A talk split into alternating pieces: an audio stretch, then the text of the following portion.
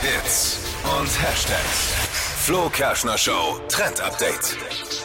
Alle sprechen im Netz gerade vom Silent Walking. Oh. Ja, eine besondere Art des Spazierengehens und zwar ganz ohne Smartphone.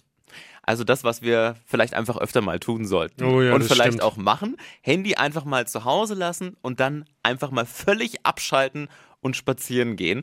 Vor allem für Teenies, junge Erwachsene soll es was Meditatives haben und Mhm. zu mehr Achtsamkeit und Entspannung im Alltag führen.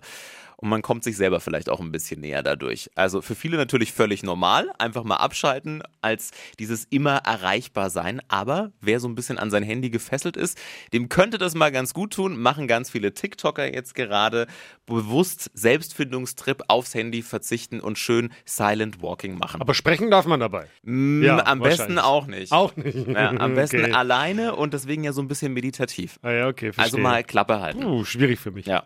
Verpennt keinen Trend mehr. Vielleicht dann ohne dich Silent Walken.